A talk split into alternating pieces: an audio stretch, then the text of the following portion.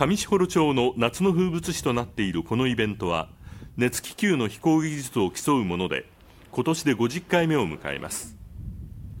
初日の昨日は風が強まり午後の競技が中止されましたが